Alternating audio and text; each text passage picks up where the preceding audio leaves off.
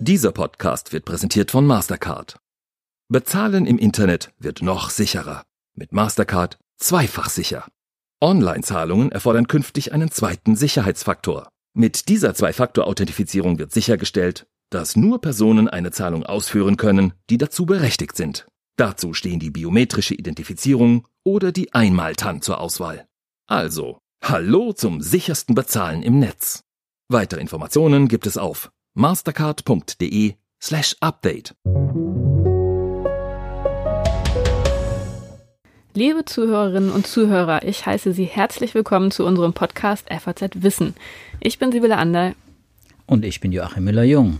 Wir diskutieren hier in diesem Podcast jede Woche aktuelle wissenschaftliche Studien, momentan mit Schwerpunkt Corona, aber grundsätzlich aus dem gesamten Spektrum wissenschaftlicher Projekte. Joachim und ich, wir sind beide Wissenschaftsredakteure im Ressort Natur und Wissenschaft der FAZ.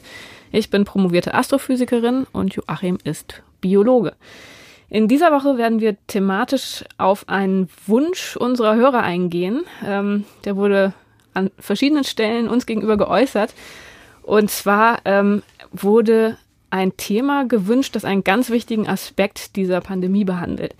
Und zwar soll es heute um die Langzeitfolgen von Covid-19 gehen. Wir haben dieses Thema schon ein paar Mal gestreift. Aber natürlich war gerade am Anfang der Pandemie, also eigentlich ziemlich lange am Anfang, ein Problem, dass die Krankheit so neu war, dass man zu den Langzeitfolgen gar nicht so richtig viel sagen konnte. Aber gleichzeitig ist die Frage nach den Langzeitfolgen für uns alle neben der Frage nach der Letalität von Covid-19 eine ganz zentral wichtige, wenn es darum geht, die Gefährlichkeit der Krankheit einzuschätzen. Mittlerweile befinden wir uns schon acht Monate nach dem ersten Lockdown. Weltweit wurden knapp 56 Millionen Infektionsfälle gemeldet. Und das heißt, ähm, ja, die empirischen Daten sollten zumindest theoretisch mittlerweile ausreichend vorhanden sein, oder Joachim? Würdest du sagen, dass die Forschung mittlerweile schon so weit ist, zuverlässig über die Langzeitfolgen sprechen zu können? Naja, wenn man nach den Publikationen geht, dann kann man schon davon sprechen, dass man viel Erfahrung gesammelt hat in den Kliniken, in den pra Arztpraxen. Und zwar eben nicht nur in Deutschland, sondern eben eigentlich in vielen anderen Ländern weltweit, in denen das dann auch dokumentiert ist, zum Teil schon publiziert, vieles davon noch nicht publiziert oder in Preprint publiziert, das heißt noch nicht begutachtet, aber eigentlich ist relativ klar, äh, sowas, du sagtest Langzeitfolgen, sowas wie Spätfolgen, ich würde auf Spätfolgen vielleicht eher abheben, weil man, weil es quasi nach dem Ausheilen der Infektion geht. Die Zeit, äh, solche Spätfolgen, äh, die werden jetzt schon zum Teil auch von einigen Spezialisten, äh, Klinikern systematisch erfasst. Genau, vielleicht sollten wir anfangs jetzt gleich erstmal ein bisschen Begriffsklärung betreiben. Es gibt ja anekdotische Berichte von, von beidem, also von Spätfolgen, dass es den Leuten zuerst gut geht und sie dann erst spät plötzlich Probleme bekommen, also zum Beispiel Lungenschäden, die dann erst spät deutlich werden. Es gibt aber ja auch ähm, viele Menschen, die sagen, sie werden gar nicht, oder sie wurden gar nicht so richtig gesund wird man, würde man das mit verschiedenen Namen bezeichnen? Oder also was nennt man genau Long-Covid im Englischen? Ähm, oder ist das einfach noch so unklar, dass es gar nicht so eine ganz genaue Begriffsabgrenzung gibt zwischen den Ja, eine Definition gibt es wirklich noch nicht. Das äh, habe ich nirgends gefunden. Es gibt Vorschläge dafür. Ähm, aber das gehört, äh, dieser ganze Komplex äh, Spätfolgen einer ausgehalten und ausgehalten jetzt in Anführung ausgehalten ähm, Covid-Erkrankung, ähm, das ist noch nicht zusammenzufassen, noch nicht unter einen Begriff zu bekommen. Äh, das, am, eh, am nächsten kommt man wahrscheinlich, wenn man sagt, es, es handelt sich bei diesen Krankheiten, äh, die mit verschiedenen Symptomen zu beschreiben sind, und die real sind als Krankheit, weil sie vom Patienten jeweils so empfunden werden und zum Teil ja auch der Grund sind, warum sie weiter behandelt werden, warum sie wieder in die Klinik müssen, warum sie vielleicht auch andere Kliniken in Anspruch nehmen müssen. Da handelt es sich um Krankheiten, bei der die Infektion quasi abgeklungen ist. Man kann keine Viren mehr nachweisen. Man kann zum Teil auch nicht mal organische Schäden nachweisen zum großen Teil allerdings auch organische Schäden in verschiedenen Organen. Wir wissen, es ist eine Systemkrankheit. Aber diese Dinge, diese Symptome, die man, äh, die einen belasten und über die man zu klagen hat und die einen wirklich auch beeinträchtigen, die dauern dann an, und zwar wochenlang, monatelang. Ein Vorschlag ist, dass man sagt, okay, wie beim chronischen Erschöpfungssyndrom, da komme ich nochmal drauf, warum das chronische Erschöpfungssyndrom dem so nahe ist. Wie beim chronischen Erschöpfungssyndrom geht man von sechs Monaten aus. Also sechs Monate nach der Infektion oder nach Einsetzen der, der ersten Symptome? Nach, nach der Krankenhausentlassung quasi, ne? ah, wenn man okay. negativ getestet ist. Mhm. Und wenn man dann entlassen wird und dann beginnt gewissermaßen die Phase der Long-Covid, wenn man davon betroffen ist. Ein entscheidender Teil der Forschung beschäftigt sich genau mit der Frage, wer ist betroffen, wenn er entlassen wird. Äh, ein entscheidender anderer Teil ist, äh, beschäftigt sich mit der Frage, warum, wenn von Long-Covid auch solche Patienten betroffen oder Infizierte, muss man sagen, betroffen, die gar nicht Covid-Patienten sind, weil sie nämlich gar nicht in die Klinik kommen. Also solche mit milden Symptomen. Das ist nämlich eine ganz große Besonderheit äh, dieser, äh, dieses Long-Covid, dass viele Betroffene offenbar milde Symptome haben. Darauf würde ich gerne gleich nochmal zurückkommen, aber vielleicht ganz kurz nochmal vorweggeschickt. Was sind denn jetzt genau die Symptome, die so lange noch ähm, zu beobachten sind. Kann man da eine allgemeine Definition abgeben oder ist das auch genauso variantenreich wie so vieles andere bei dieser Krankheit? Das ist leider auch so variantenreich, aber äh, es gibt ein Paper und das ist das erste von vieren, das ich mitbringe, äh, mitgebracht habe und das ich äh, gerne auch dann äh, verlinke in den Show Notes. Äh, ein Paper aus dem JAMA, ein relativ frisches, nicht das erste in der Reihe, aber eins, das äh, von einem Intensivmediziner geschrieben worden ist in der Ich-Form, weil er selber betroffen war, Jeffrey Siegelman äh, von der Amory University in Atlanta, der vor drei Monaten, also drei Monate bevor dieser Artikel veröffentlicht worden ist, erkrankt war, und zwar milde erkrankt war. Er hatte quasi keinerlei ernsthafte Beschwerden, bisschen Husten, leichte Erkältungssymptome, leichtes Kopfschmerzen war positiv getestet, ging in Quarantäne, Woche um Woche und es wurde nicht besser. Er wurde negativ getestet, es wurde nicht besser. Nein, es wurde abends immer schlimmer. Und in diesem Paper äh, von Jeffrey Siegelman, in dem er über die über dieses Long-Covid reflektiert, äh, seine eigene Geschichte reflektiert, wird eigentlich klar, äh, dass es eben ein Prozess ist, der anhält, ein, ein ja, den der Patient selber als Zerstörungsprozess wahrnimmt, weil er, weil er quasi so eine innere Zerstörung erlebt, weil er, weil er quasi gar nicht wieder in einen Zustand zurückkommen kann vor der Infektion, in der er wieder voll belastungsfähig ist. Er ist energielos, er ist, er ist erschöpft. Erschöpfung, chronische Erschöpfung ist quasi das Leitsymptom, wenn man so will. Das hört man immer wieder. Auch ein Paper aus Michigan, mit dem ich mich beschäftigt habe und das ich auch verlinke, berücksichtigt insbesondere diese, äh, diese, äh, dieses chronische Fatigue-Syndrom. Ähm, also das äh, Kopfweh auch, äh, Schwindel, äh, das er hatte. Er konnte quasi nicht mehr aufstehen ähm, aus dem Sofa und war isoliert. Und er blieb auch isoliert. Er konnte auch nicht mehr zur Arbeit, obwohl, und das ist wieder ein, ein Symptom dieser, dieser Long-Covid, obwohl er quasi äh, medizinisch gesehen von seinen Blutwerten, von seinen medizinischen Werten, diagnostische äh, Marker, die man, äh, die auch ein Intensivmediziner wie er natürlich sehr gut lesen und interpretieren kann, keinerlei Anzeichen einer, wie, einer Krankheit. Wie kann denn sowas sein, dass man überhaupt nichts findet und ja. das nicht auf irgendwas zurückführen kann? Ja, das ist eben, sowas gibt es eben in der Medizin relativ häufig, Sibylle, das ist, das ist so.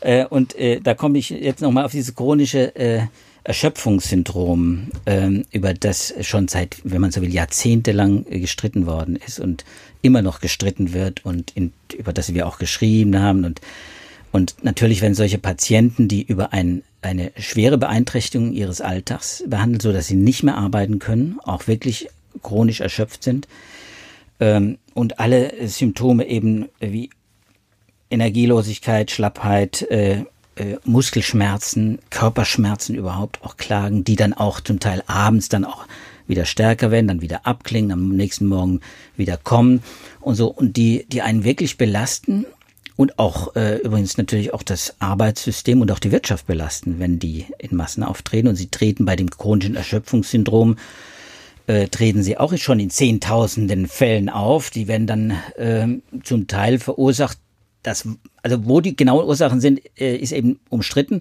ist auch oft schwer festzumachen, aber es gibt einige sehr, sehr plausible äh, Theorien, dass es sich um ein postvirales äh, Syndrom handelt. Das heißt, eine Infekt man hat eine Infektion durchgemacht und es schlummert so ein, wie soll man sagen, so ein Entzündungsprozess, möglicherweise eben auch im Gehirn, verschiedenen Organen vielleicht auch, ähm, schlummert so ein Entzündungsprozess, der nicht abklingen will. Warum auch immer. Man kann diesen Viren dann oder diesen Auslösern nicht mehr auf die Spur kommen, oft. Es gibt verschiedene äh, Thesen. Epstein-Barr-Virus zum Beispiel ist so ein Erreger, den man kennt, mit dem sich die meisten Menschen im Laufe eines Lebens äh, infizieren und, und der bei den einen oder anderen dann im Jugendalter zum pfeiferschen Drüsenfieber führt, der auch im Verdacht steht, eben dieses chronische Erschöpfungssyndrom zu verursachen. Und das ist offenbar ganz in der Nähe dieses äh, Erschöpfungssyndroms, das man jetzt bei den Covid-Patienten beobachtet. Und da kann man nichts machen? Es gibt keine Therapiemöglichkeiten? Naja, die Therapiemöglichkeiten äh, sind wirklich begrenzt. Es ist so, diese Patienten machen meistens eine äh, furchtbare Odyssee durch, bis überhaupt mal eine Diagnose gestellt wird. Denn das ist, natürlich suchen alle Ärzte, alle Kliniken, alle Diagnosezentren zuerst nach, nach Indikatoren, nach Markern, äh, äh, um eine Krankheit zu finden, um einen Auslöser zu finden und, und man findet nichts. Äh, oder man findet vielleicht nur noch Spuren. Dann wird gefragt, natürlich äh, in der ärztlichen Befragung, dann der Anamnese und, und in den folgenden Untersuchungen bei diversen Spezialisten wird dann gefragt, waren Sie, hatten Sie vielleicht eine Borreliose zum Beispiel oder hatten Sie ein Curie-Fieber oder was, was, an was haben Sie gelitten? Dann kann man sowas, kann man sowas auf die Spur kommen. Äh, man kann es dann, man kann es dann so in die Richtung äh, MECFS, das ist dieses äh, myalgische äh, Enzephalo, äh, Enzephalo, Enzephalomyelitis, also ein schweres Wort, das ist dieses chronische Erschöpfungssyndrom, kannst in die Richtung dann auch äh, definieren. Und dann kann man dem Menschen ja auch eine Diagnose geben. Er hat allerdings keine, äh, wie soll man sagen, er hat, er hat keine Befriedigung, weil er weil äh, die Therapie wirklich schwierig ist bei in solchen Fällen. Und was war das Fazit dieses Mediziners in seinem Yama-Artikel? Also wie, wie lebt der jetzt? Und es muss ja für ihn eine ziemliche psychische Belastung auch sein, dass er gerade als Mediziner da so wenig Anhaltspunkte hat, was mit ihm los ist, oder? Ja, es ist äh, für ihn war für ihn lange unbefriedigend und ist immer noch für ihn unbefriedigend, weil er noch äh, ist immer noch quasi in diesem Zustand äh, und äh, seine Familie leidet natürlich auch darunter, er leidet äh, und er versucht sich natürlich durch zum Beispiel durch Bewegung auch dann äh, wieder äh, versucht er auf die Beine zu kommen. Äh, natürlich versucht man dagegen anzukämpfen auch, ist klar, man versucht es auch mit, mit Medikamenten. Ich bin jetzt kein Mediziner, wir, äh, es wird auch da jetzt in diesem Paper nicht weiter äh, beschrieben, was er da an, an, an medizinpharmakologischen Therapien oder Psychotherapien, was er alles unternimmt. Aber klar ist, diese Menschen mit, mit diesem Fatigue-Syndrom, die müssen äh, sehr oft eben auch psychotherapeutisch behandelt werden. Das taucht auch übrigens bei, bei den anderen Papern, äh, die ich, äh, die ich mir dazu angeguckt habe, immer wieder auf. Diese, diese, diese psychischen Folgen die eben auch unter Umständen auch vielleicht ursächlich auch mit der Ausbreitung oder mit der, ja mit der mit der mit der äh, äh, dieser Festsetzung dieser dieser Krankheit dieses Long Covid auch in Verbindung stehen kann. Allerdings gibt Was heißt es das genau? Ja, das heißt, dass das vielleicht eine Rolle spielen könnte, dass äh, Menschen zum Beispiel mit schweren Depressionen anfälliger sind. Das ist offenbar so, dass Menschen mit einer schweren Depression offenbar schwerer unter den Folgen einer Covid äh, 19-Infektion leiden. Sowas also, kann man schon sagen. So naja, gut. Naja, das ist ja gar nicht detailliert. Leider ist das eben sehr grob. Äh, was ist schon eine Depression und was ist eine schwere Depression? Da fangen ja schon die Probleme an, das zu definieren. Das wird natürlich auch ermittelt äh, durch äh, Vorerkrankungen, welche Vorerkrankungen hat man, so dass man jetzt eigentlich auf dem Weg ist, auf verschiedenen Ebenen, nicht nur die psychologische, nicht nur die psychologischen Faktoren, die eine Rolle spielen können, zu eruieren, sondern eben auch die physiologischen auch die genetischen möglicherweise Ursachen, die da mit reinspielen können. Aber das ist alles ganz am Anfang. Das heißt, jetzt im Moment sucht man so ein bisschen, versucht man die Gruppe derer einzugrenzen äh, und vielleicht auch zu alarmieren, äh, wenn sie denn eine Covid-Erkrankung haben, da, die, die besonders, unter Umständen besonders betroffen sind. Aber was meinst du, was, was spielt eine größere Rolle? Die Schwere des Infektionsverlaufs oder die ähm, anderen Faktoren, die einen zu einer Risikogruppe Gruppe gehörig werden lassen? Also das sind ja zwei verschiedene Aspekte, die wo es interessant ist zu fragen, ähm, wie die auf Long-Covid wirken. Ähm, zwar erstmal von, voneinander unabhängige Fragen. Ähm, würdest du sagen, die eine ist wichtiger als die andere? Also bei dem Arzt hat man ja offenbar gesehen, der hatte nur ganz leichte Erkältungssymptome. Also anscheinend kann man sehr lange mit Covid-19 Ärger haben, ähm, egal wie schwer der Krankheitsverlauf Ja, wir war. haben ja viele Berichte auch von Sportlern inzwischen. Auch dieser Arzt, äh, der war sportlich aktiv, der hatte keine Vorerkrankung und ist trotzdem von Long-Covid betroffen. So, und so gibt es offenbar sehr viele Fälle. Wir haben selber auch darüber schon berichtet in unserer Zeitung. Und äh, es gibt viele Kollegen, die sammeln das. Wir werden immer mehr darüber lesen. Von gerade von für die ist es natürlich besonders dramatisch, wenn wenn solche Einbrüche kommen, die dann monatelang unter Umständen anhalten. Wir, wir wissen noch nicht. Das ist ja die Ursprungsfrage von uns heute. Äh, bekommen wir ein Heer von Langzeitkranken damit? Wir wissen es nicht. Du hast gesagt, acht Monate sind wir in dieser in dieser Pandemie. Ähm, die Langzeitdaten, die wir zu Long-Covid haben, die gehen jetzt drei, vier, fünf, vielleicht manchmal in einigen Fällen sechs Monate, wenn sie im Frühjahr sich infiziert haben. Das heißt, das kann man noch nicht sagen. Aber die Krankheitslast ist viel größer eben durch diese Long-Covid-Patienten als eben nur durch die reine Infektion, schwere Infektion, die Hospitalisierung und auch die und auch nicht nur die reine Zahlenhuberei äh, mit, mit, äh, mit Sterbenden oder Toten. Das ist schlimm genug. Aber nochmal konkreter gefragt, kann man sagen, ob häufiger Menschen mit leichten Krankheitsverlaufen betroffen sind als diejenigen mit schweren? Oder ist es andersrum oder weiß man es auch einfach immer noch nicht? Ja, also grob kann man sagen, grob gibt es, äh, aus den Studien geht das auch relativ deutlich hervor, äh, dass ein schwerer Covid-Verlauf bei Patienten, bei älteren Patienten und bei solchen mit Vorerkrankungen äh, eher zu einer Long-Covid neigen als jüngere Patienten und mit mildem Verlauf. Aber das Risiko Alter, und da bin ich jetzt wieder grob, aber das ist das, was man in den Studien äh, liest, äh, das kann man schon mit 50 angeben, also deutlich unterhalb der äh, des Alters, das häufig so als Risiko Risiko äh, Person dann angegeben wird, wenn man wenn man jetzt nur wenn man das reine Sterberisiko oder, oder die, die das Risiko berücksichtigt, äh, auf der Intensivstation zu landen. Also schon ab 50 ist, gehört man zum Risiko äh, zur Risikogruppe der Long-Covid-Patienten. Das heißt also, auch solche Menschen haben, äh, bringen möglicherweise äh, eine Beeinträchtigung mit, die sie dafür prädestiniert, Long-Covid-Patient zu werden. Nun muss man natürlich sagen, nicht jeder über 50, der Long-Covid, äh, der, der die Covid-19-Erkrankung durchmacht oder auch nur milde erlebt oder vielleicht auch gar keine Symptome hat, denn das gibt es auch. Keine Symptome und plötzlich taucht dieses Syndrom auf. Äh, nicht jeder davon ist davon betroffen. Also die meine Kollegin äh, Nico, unsere Kollegin, äh, sie will, ähm, Nicola von die hat das ja schön in einem Artikel zusammengefasst in der heutigen Ausgabe unserer Beilage. Und das steht übrigens auch schon, werde ich auch verlinken, natürlich steht schon in einem äh, auf unserer Online-Seite. Ja, in diesem Artikel äh, hat sie relativ klar gemacht, dass es natürlich eine Minderheit ist. Und das muss man immer im Auge äh, behalten. Es handelt sich um eine Minderheit von von Infizierten, die, die an, der, die an, an Long-Covid erkranken. Also, um mal eine Zahl zu nennen, äh, aus einer Studie, die sie auch zitiert und äh, die man äh, äh auch einsehen kann, das ist eine Preprint-Studie äh, aus einer Gruppe, die äh, eine eigene App entwickelt hat, auch um diese speziell diese Long-Covid-Symptome auch zu erfassen. Äh, da hat sich gezeigt, äh, dass 13 Prozent der Teilnehmer, und jetzt muss man berücksichtigen, dass natürlich das freiwillige Teilnahme an dieser App heißt, die sind, das sind Menschen, die natürlich schon sensibilisiert sind, ist klar. Das ist, die sind natürlich etwas gebiased, diese, diese Studie.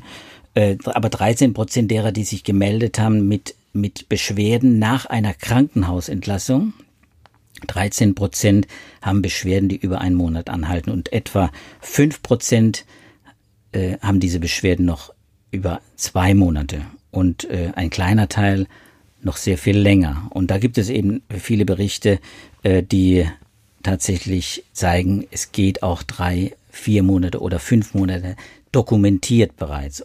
Wir sind noch nicht am Ende. Das ist wie der Pandemie. Wir können jetzt noch, noch keinen Strich unter die Rechnung machen. Das sind quasi Zwischenberichte, wenn man so will, äh, von dieser Long-Covid-Front. Das heißt, wie, es kommt da noch einiges äh, äh, an, an Kranken auch auf die Gesundheitssysteme zu. Und das ist keine Besonderheit eben unserer westlichen äh, oder auch deutschen Gesundheitssysteme, sondern das ist, das ist ein, ein offenbar ein flächendeckendes Problem, das offenbar auch mit dem Virus zusammenhängt. Diese Covid-Symptom-Study Group zum Beispiel, ähm, die, das fand ich auch ganz spannend. Die hat mal versucht herauszufinden, äh, wenn man eine Woche nach der Krankenhausentlassung nachsieht, sie befragt, äh, was für Symptome sie haben, äh, dann kann man aus diesen Symptomen, die sie schildern, relativ äh, klar ableiten, ob sie zum Risikopersonal, also zur, zur Risikogruppe der Long-Covid-Patienten gehören. Dazu, dann haben sie am Ende fünf Symptome genannt, die eben entscheidend sind, die zeigen, die Hinweise ge äh, gewissermaßen geben, ähm, ob jemand Long-Covid-Patient wird, fünf Symptome, die quasi zusammen auftreten müssen. Wenn sie zusammen auftreten, also zum Beispiel Müdigkeit oder ja, so Energielosigkeit, das ist das Erschöpfungssyndrom, wenn du, wenn du so willst, Kopfweh, Atembeschwerden, Luftnot, Muskel- und Körperschmerzen, all das, was, was wir jetzt schon genannt haben, und dann noch eine raue Stimme, interessanterweise. Das sind so die fünf Symptome, die, wenn sie zusammenkommen, offenbar äh, besonders äh, ja auf eine auf Long-Covid-Kandidaten hinweisen. Muss nicht, aber äh, etwa drei bis vierfach erhöhtes Risiko für Long-Covid. Bei den Älteren interessanterweise kommt diese Gruppe zu dem Ergebnis, bei den Älteren jetzt über 70 Jahre, die auch davon betroffen sind oder auch besonders davon betroffen sind, sind äh, ist das Leitsymptom der Geschmacksverlust interessanterweise. Was ja sehr verbreitet ist. Was sehr verbreitet ist, genau. Und das ist auch das Problem. Auch die, die anderen Symptome sind natürlich sehr verbreitet, aber wenn diese fünf zusammenkommen oder eben bei den Älteren dieses Leitsymptom eben äh, Geschmacksverlust, was bei vielen ja auch wieder abklingt nach vier, acht Wochen, äh, dann dann äh, ist man äh, prädestiniert äh, für so eine Long-Covid-Laufbahn, die, die ja wirklich dann furchtbar wird. Aber wie gut sind die Datengrundlagen wirklich, die man jetzt schon hat? Ja, das ist natürlich ein Punkt. Das ist ein wichtiger Punkt, den, den, den du jetzt da äh, bringst. Äh, das muss man auch äh, einschränkend sagen. Alle die Studien, die man bis jetzt hat, äh, sind natürlich mit Vorsicht zu genießen. Das sind Beobachtungsstudien. Wir haben eine Gruppe, ich habe die Michigan-Gruppe schon genannt, 488 Patienten, die man gewissermaßen 60 Tage nach der Krankenhausentlassung befragt hat am Telefon. So, und da ist man natürlich auch auf die Auskunft der Patienten angewiesen. Ja, und bei so Selbsthilfegruppen oder so, gibt es ja auch auf Facebook und in den sozialen Medien, da ist es ja auch dieser, dieser besondere Auswahleffekt, dass sich dann natürlich dann vor allem die melden, die diese Probleme haben. Also wahrscheinlich ist es gar nicht so einfach, da gute Datensätze zu generieren, oder? Es ist in der Tat, es ist wirklich schwierig, da gute Datensätze, aber allein die Sammlung äh, an, an, an, äh, an Fällen, das sind ja nicht, nicht, nicht weniger als beobachtete Fälle von Kranken äh, ist natürlich schon beeindruckend. Das muss man äh, sagen, auch bei, bei so einer Gruppe wie jetzt dieser Michigan-Gruppe, die 38 Kliniken, Kliniken mal untersucht haben, äh, etwas über 1000 Patienten befragt haben und äh, 488 von diesen Patienten äh, haben Auskunft gegeben über ihre äh, Langzeit, über ihre Spätfolgen und von diesen 488 haben mehr als die Hälfte ein Erschöpfungssyndrom noch zwei Monate eben, und zwar ein deutliches Erschöpfungssyndrom, zwei Monate nach diesem, äh, nach der Krankenhausentlassung äh, berichtet und 40 Prozent äh, der, dieser 488 Personen waren auch nicht mehr in der Lage, zur Arbeit zurückzukehren. Also das hat wirklich auch Folgen auch für den Alltag.